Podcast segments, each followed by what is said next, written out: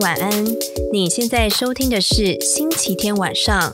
本节目由关键评论网制作播出。现在你是不是已经在收心，准备迎接新的一周了呢？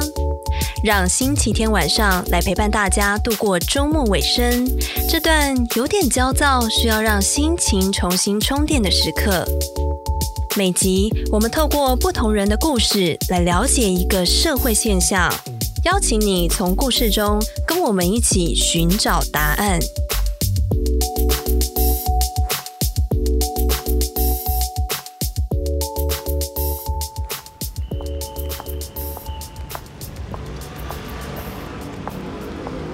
湿哦，一整个好湿哦。对啊，冷毙了。哎，你要怎么回家？我搭捷运啊。哦，好，那我陪你一起过去。我骑车。哦，好。哎，再过几天就要跨年了耶。哦，好快。今年很漫长吧？二零二零年呢？终于过了。还没，还没过，还有几天？还有四五天。可怕的二零二零。我自己是觉得还好了，我今年算过得还不错。哎呦，不要这样讲。对，还没过完，不要铁齿。对啊。怎样？今年真的很衰吗？今年所有的人都衰吧，大家都从年初一直晒到年末。因为我跟身边的一些朋友聊，然后我就发现说很奇妙，就是不要讲疫情好了，因为在台湾其实我们还算蛮幸运的，我们就没有太多的嗯确诊案例，还没有。但我觉得每个人都好像在今年，可能有些人就家家人生病啊，然后。分手的分手啊！哦，对，我的狗还开刀，我的天！对，动物受动物生病，然后这里痛那里痛，就是都过得不是很顺畅，就是感觉今年一直都有很多大大小小的突发状况，这这让你感到非常的心情不好，很焦虑，有一种很今年很停滞，但是又不太敢去做什么改变的感觉，会觉得有一点。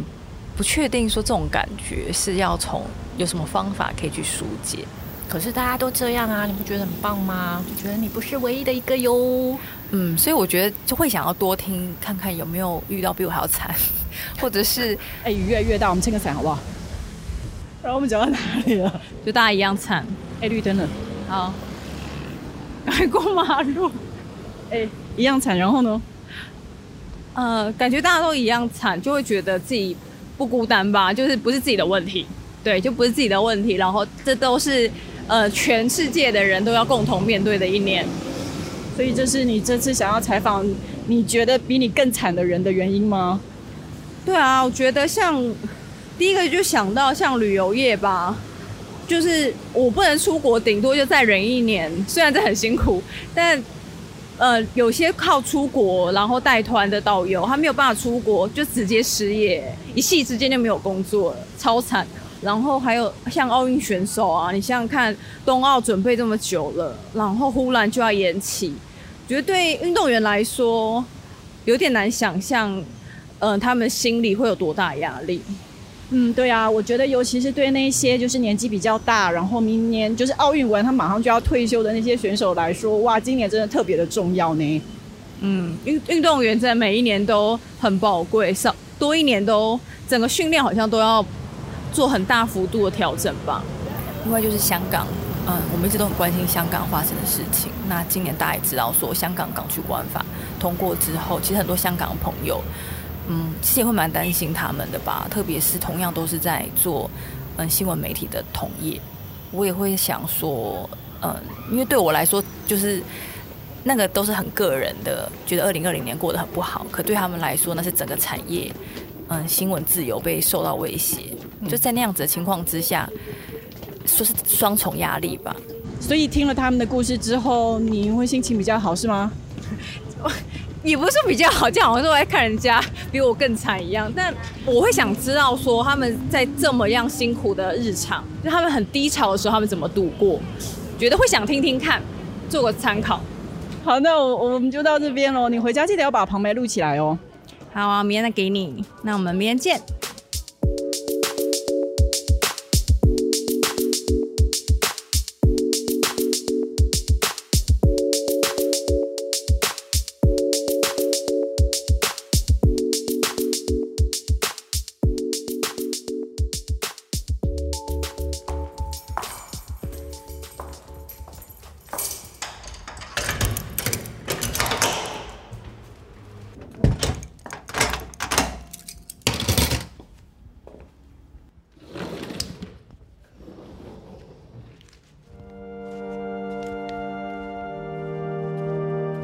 二零二零年，你过得好吗？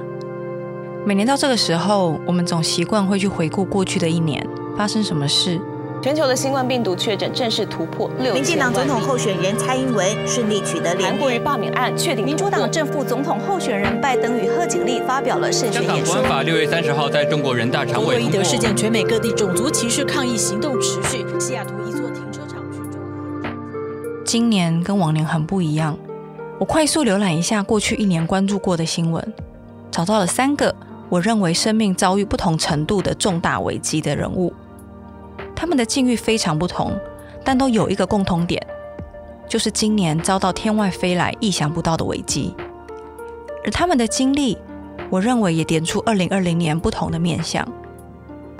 三个人，三个故事，在一年的尾声，我们来听听他们过去的一年究竟是如何度过的。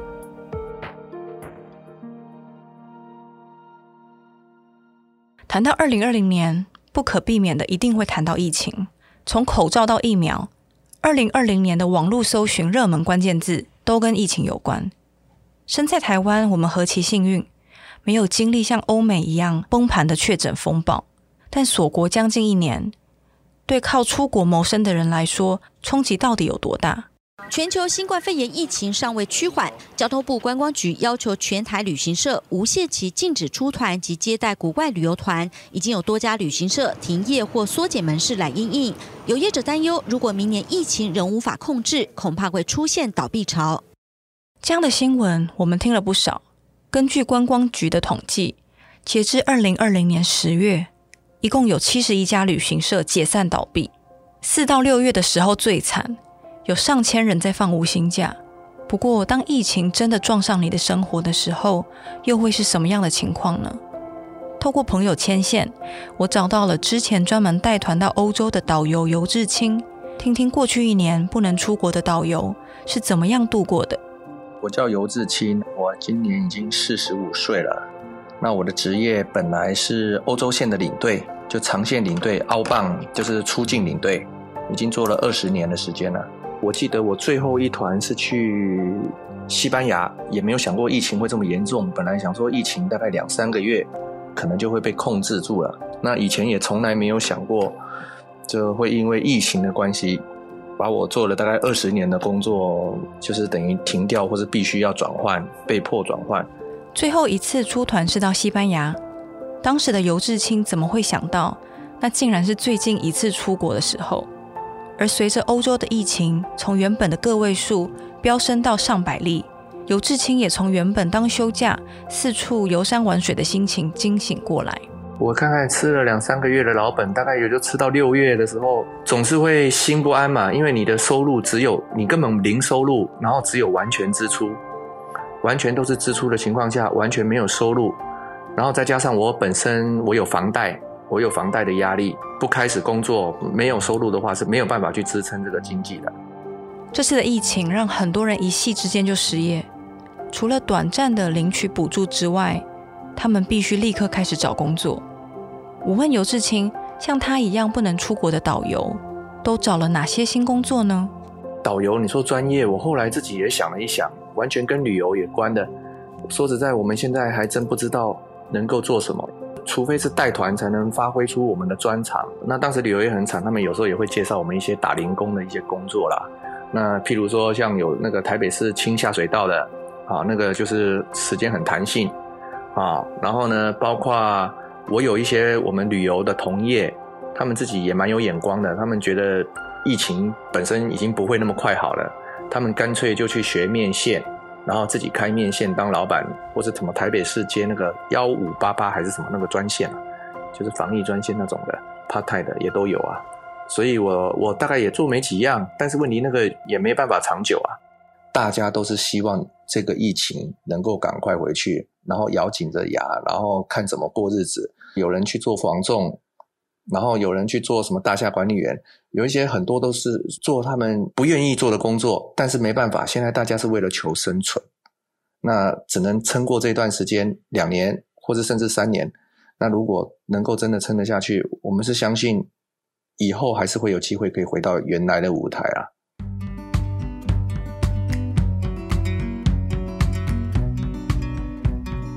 刘志清算是幸运的，他看准了台湾人不能出国，只好在本岛旅游的商机。今年七月，他带着家人搬到金门，靠着朋友的介绍，还有自己过去的带团经验，现在在金门当导游。刚来金门找工作并没有那么顺利，因为毕竟凭良心说，他们很多都是需要认识的介绍才有办法。那我自己亲自去投了八九份的履历表，没有人理过我，完全一家都没有，也没有回应。那也是最后靠之前有一个前辈啊认识的朋友，稍微帮我穿针引线一下，然后介绍到一家公司，刚好很忙。那后来第一团因为本身就有带团经验了，带了一团没有问题，才一直持续下去。只不过从出境导游到国内导游，游志清一个月的薪水比以前少了两三倍，家里两个小孩还要上学，还有房贷要还。为了节省支出。尤志清说：“他以前爱喝星巴克的咖啡，现在改喝便利商店的。他也把每个月手机四百九十九元吃到饱的方案转成八十八元的，这样被迫中年转职，连带生活也要做出改变。我好奇这样的过程之中，他有怀疑过自己吗？怀疑过自己是没有，因为任何地方基本上你都是要找出路，现实的情况就是你不可能。”而且搞不好半年一年，你是不可能回到以前的日子。你既然回不到以前的日子，怎么样才是你最好的安排，或者最适合你的安排，或者你觉得最好的安排？我现在就觉得，我现在这样是我最幸运的安排了。虽然收入减少了，尤志清说他的生活其实也多了意想不到的附加价值。我以前带团的时候，一个月是二十天不在的，就是只能每两三天透过视讯。啊，跟小孩讲几分钟的话。那现在是天天，虽然说带小孩子，现在变成自己带小孩比较累了，但是毕竟是自己的小孩嘛，你肯定全世界最最可爱的小孩是自己的小孩咯，所以是开心的啦。原本今年就要登场的东京奥运，因为新冠病毒的疫情延期一年，成为史上第一个延期的奥运。而尽管当前国际疫情仍然不见趋缓。但是国际奥会副主席科兹受访时，他强调，延到明年七月二十三号开幕的东京奥运将会战胜病毒，如期举行。同样在二零二零年卡关的，还有另一个众所瞩目的大事。这不仅仅关乎到个人计划的延后，四年一次众所瞩目的东京奥运，也是在今年被硬生生的给延后了一年。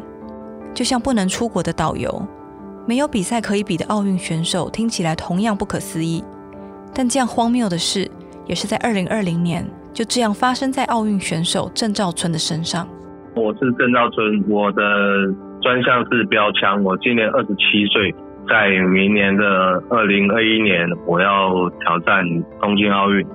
聊到郑兆春，就不能不提他“黄金右臂”的称号。我还记得第一次看到郑兆春。是在二零一七年的四大运上，他大吼一声直出标枪，创下了亚洲纪录。而这项纪录到二零二零年的今天还没有被打破过。兴奋的振臂欢呼，因为郑兆春这一下直出九十一公尺三六的成绩，一举刷新亚洲纪录，现场观众报以如雷的掌声。这也是我国田径史上第一位突破九十公尺大关的选手，成为台湾在本届世大运摘下田径场上的第二面金牌。三年过去了，二零二零年东京奥运，郑兆春是台湾第一位，也是目前唯一一个提前取得奥运门票的田径选手。只是谁也没有想到，准备这么久的奥运，却在今年的三月确定延期。奥运延期，对观众来说就是再等一年吧。但对于运动员来说，过去几个月甚至一年、两年的训练，都是围绕着这场即将到来的奥运。延后一年对他们来说，会有什么样的影响呢？我现在的年龄是处于一个比较巅峰的一个状态，就当然就是会非常遗憾的，就是。自己因为这一次的疫情，也不是说自己，就是全世界因为这个疫情，有些好的选手可能说他白白错过了一年，他在未来的一年他都不知道自己会不会还有一个非常好的成绩。那，我自己就会觉得说，呃，这一年当中，我的训练计划在明年的时候会不会非常受用？白白错过一年，对每一年都珍贵的运动员来说，是多么大的损失。特别是已经和奥运擦身而过两次的郑兆村。采访之前，我在网络上读到关于这个选手的过去，才知道他这一路走来，已经有两届的奥运都是在比赛前夕飞来横祸，被迫弃赛。二零一二年的伦敦奥运前，郑兆春在家里想炸薯饼来吃，却严重烫伤手。那是他第一次被迫放弃奥运比赛。四年后，他卷土重来，准备挑战二零一六年里约奥运。原本都训练好了，却在国内比赛时不小心受伤。医生当时甚至告诉他，有可能回不去比赛场上了。一直到现在。听郑兆春回想起来，都可以感受到那一次的弃赛对他来说是多么大的打击。在里约的时候，那一次是真的比较遗憾，甚至是想把我整个自己职业生涯给放弃掉的一年，就是在转折点的那一年。一五年，我记得去了瑞典训练，呃那时候训练的非常好，成果也非常不错。啊回来国内的第一场比赛，我就直接受伤了，就是我现在右脚膝盖半月板那边有出了一些状况，然后破裂。那时候医生告诉我说，我这个膝盖是半月板，而且半月板它是不会再生的，所以我那时候做手术的时候，我记得我是我的半月板是切掉了一半，只剩下一半，甚至是觉得说，呃，自己是不是真的没有没有这个。运气啊，或者是自己也没有那个实力，也没有那种资格去去面对到这些比赛，所以都会时常的去落空这些东西。很难想象，这样一个在二十四岁就打破亚洲标枪纪录的年轻人，原来差点放弃过这项他投入了快十年的运动。第三次闯关奥运，又遇到武汉肺炎，不只是他，全世界都被迫停下脚步来。我好奇这一次他遇到的困难和前两次有哪些不一样呢？就是可能在别人眼中，我可能就是就是大家都觉得说我一定是要去拿牌，就是就是这种舆论的压力，然后甚至是长官给的压力啊，或者自己对自己的压力、家人的一些期待啊，都会有。在这疫情的期间，相对的在。有些国家它的疫情没有这么严重，他们自己还有办一些国内赛，还有国内顶尖好手会一起比。那像就是像德国，德国他的那个 j o h a n 他在今年投出了逼近的世界纪录，所以当然也会自己会觉得说啊，是不是自己身在疫情当中，自己没办法有太多比赛，然后跟其他选手一起碰撞，那是不是真的这么容易没有目标吗？还是怎么样？没有目标，就是这这真的，因为你没有比赛，啊，你的比赛还遥遥无期啊，就很远。在明年二零二一年的东京奥运啊，在明年的七月，对，还有一段时间，就会觉得说，哦，还好久啊。不知道什么时候可以上场比赛，对于全世界的运动员来说，等于开了一个大玩笑，被按下一个该死的暂停键。这样的状况，郑兆春怎么面对呢？我觉得应该还是心态吧，真的就只有心态，不是对未来对对之后的一个赛事来说，呃，还有一段时间，在这些时间里面，你该怎么去调试？到现在就越来越靠近了，才知道说，啊、呃，之前过去之前这几个月之间，真的没有去好好去把握、去训练、去投入这样。呃，那现在已经没办法后悔了，那只能现在在计划第到奥运的这些时间。我本来就是一种比较乐天的一个人，所以就是看事办事哦。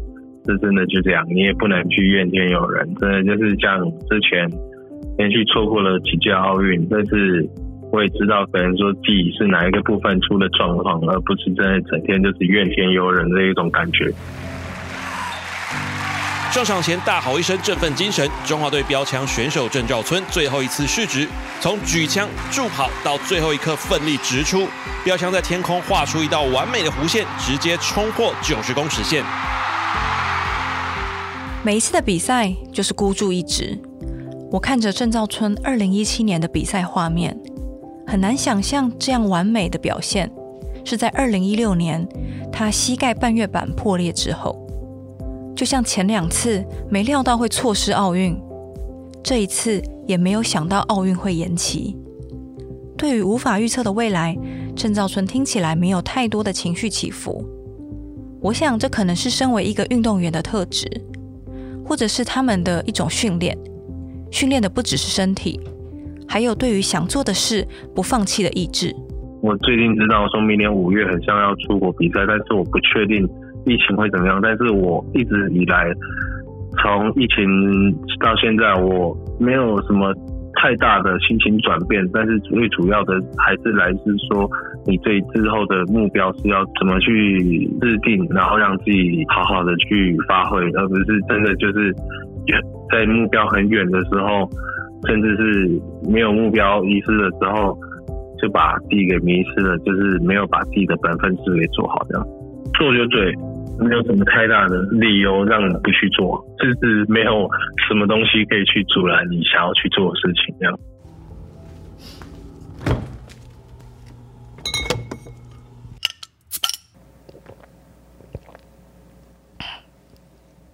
上面两个故事，不管是一系失业，还是准备很久的比赛遭延期，我觉得虽然都是面临到重大的危机。但无论是导游游志清，还是奥运选手郑兆春，他们都是心理素质很强壮，很快能从挫折中站立起来的人。但我想，有没有和我一样还在调试中的人呢？一年的尾声，对工作、对生活、对社会现况感到特别疲累的人，他们又是怎么样和现有的焦虑和压力共存呢？我想，身在媒体业，看了一整年新闻的悲伤。只有同业最清楚。透过朋友介绍，我采访了同样是记者的小平。只是小平他不是一般的记者，他是香港现在最敏感的媒体《苹果日报》的记者。港版国安法上路一个多月，一传媒创办李志英上午就在住家被港警以涉嫌违反国安法里面的勾结外国势力跟串谋诈欺等罪名逮捕，还有两百多名的港警大动作进入了一传媒办公大楼进行搜查，也证实逮捕了七人，包含了一传媒几名高层，还有李志英的两名儿子都被捕。这则新闻发生在今年八月十号一早，我在搭捷运前往公司的途中看到这则新闻。而当时人在香港的小平，则因为防疫的缘故在家工作。就八月十号那一个早上，其实，呃，我是在家的。我那一个早上就起来，然后就看到，呃，就苹果日报那个 Facebook 就开了那个 Live 嘛。就我们有同事在苹果公司里面做 Live，就呃拍那些警察在我们的公司去。呃，搜索啊，然后又抓了呃我们的老板啊，就走来走去去翻我们的文件啊什么的。那那个时候我是觉得很愤怒。我有一个同事他在 Facebook 上面就讲了一句，我觉得是蛮有呃共鸣的。他说了一句，就是像自己的老婆被强奸了这样子。透过直播看到自己的办公室被搜，是什么样的感觉？自己重视的工作和新闻价值，感觉在警察进去公司的那一刻，就这样的被公开给践踏了。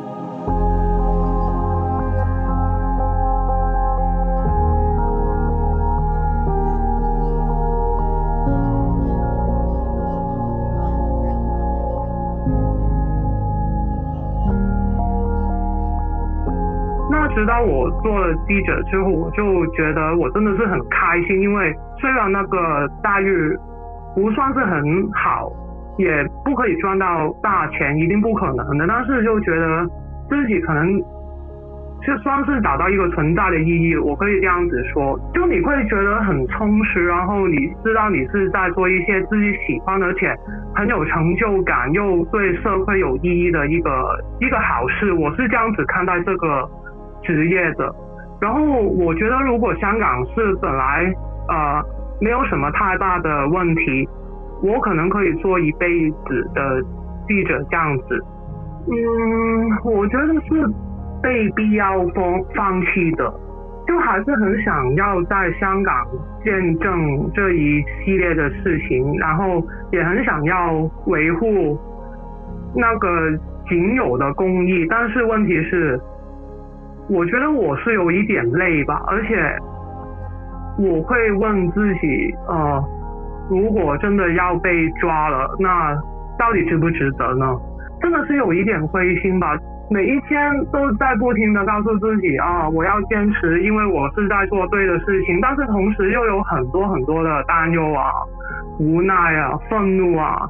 有时候你想要逃避一下下，但是你又觉得很罪罪恶感，因为我们不可能不看新闻的嘛。但有时候你又真的是觉得很累。真的很累的时候，该怎么面对生活呢？我问小平。我的书架上面全都是对抗暴政的一些书啊，历史历史书啊，文学啊什么的，就觉得这个时代越是黑暗，我就越要提升自己的战斗力。但有的时候，你真的是，如果一天二十四小时都是这样子的话，你真的是。会受不了。那如果你受不了的话，你这边的力量不就是削弱了吗？那是得不偿失。就跟自己说，有时候休息一下也不是罪过吧，这样子。小平说，香港很小，加上疫情，等于是被困在当地，什么地方都去不了。这时他就看一些超级无聊的剧，尽量做一些跟正事完全无关的事，即使只有一两个小时，把自己跟工作、跟大环境完全抽离。他说也是一个好方法，真的就是逃避，但是就是跟自己说，就逃避可耻但有用这样子哦。对，有时候就跟自己说，这只是休息一下下，那休息是为了让自己更有力量去走下去，所以这个是不用觉得很很 shameful 的一个事情。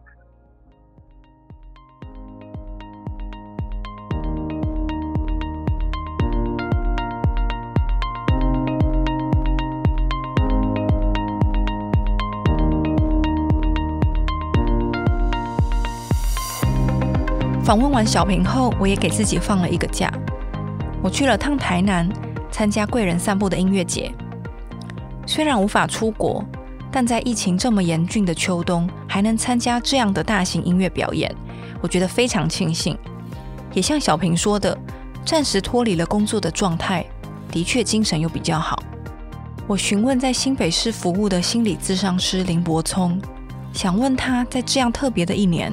到底给我们心理造成了哪些影响？一年到了尾声，我们又该怎么样调整自己，面对下一年呢？我们觉得今年其实确实对于我们中心来讲是有一个蛮大幅度的一个职场人口的成长了，大概比去年同期大概都增长了零点五倍，就增加百分之五十这样子。就是原本一个月可能有三十个个案，那今年一个月大概平均都有四十五个左右这样子。林柏聪说。大环境确实造成我们的一些困境，而这样的困境的确会让人产生焦虑。疾病本身有时候我们其实是蛮难控制的啦，尤其是像一些先天的一些突然的，尤其像这一次 COVID-19 这个大型的，那真的不是我们能够掌握跟决定的。那你知道，人对于无法掌握跟决定的东西一直关注，就是焦虑度一定会增加啦。那所以，与其这样，不如回到自己内在去思考，那我们现在可以做的、可以掌握的，跟在这个当下可以努力的是什么？其实反而能够安顿那个焦虑的情绪。如果你一直在关注 COVID-19，一直在关注世界疫情，然后你一直在觉得疫苗发生的问题解决了，你的人生才能继续，那你就会一直停在这。对，为什么不是去看外外面？对，因为你是看外面，那你就等别人给你答案，那那你的人生就不会继续。这这是很正常的，因为等于你的人生要透过外面来帮你安排，但这是一个习惯啦，这这是一个人的习惯。对，那但是我们能看到，就算是这个情况下，在这个当下，我能够为我自己做些什么？那这是我可以掌控的，然后我可以去安排的。那其实那个动力感就会出现。每年的这个时候，我们总是会习惯性的回顾过去一年。只是二零二零年，我们经历了疫情，原本的计划可能暂时停顿了。你可能被迫搬离某个地方，也可能你只是待在某处。感觉被困住了，觉得自己计划赶不上变化的时候，我们该怎么做呢？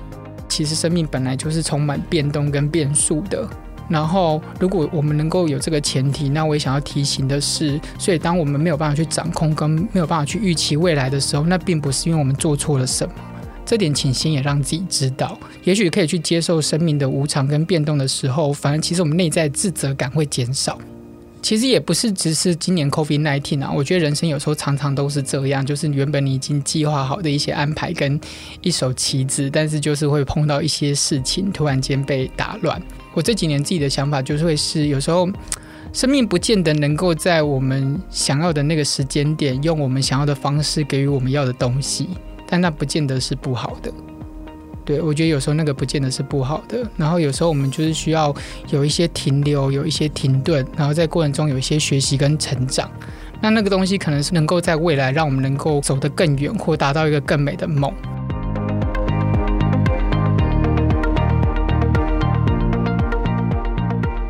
这集的节目听了这些人遭遇这样困难的一年，依然正面的面对现况，能带给你一点点的力量。想透过这集的 Podcast，和我同样有点困惑的你说声：走过二零二零年，你辛苦了。但我们其实已经不知不觉走了很长的路。希望带着这样的力量，我们一起进入二零二一年。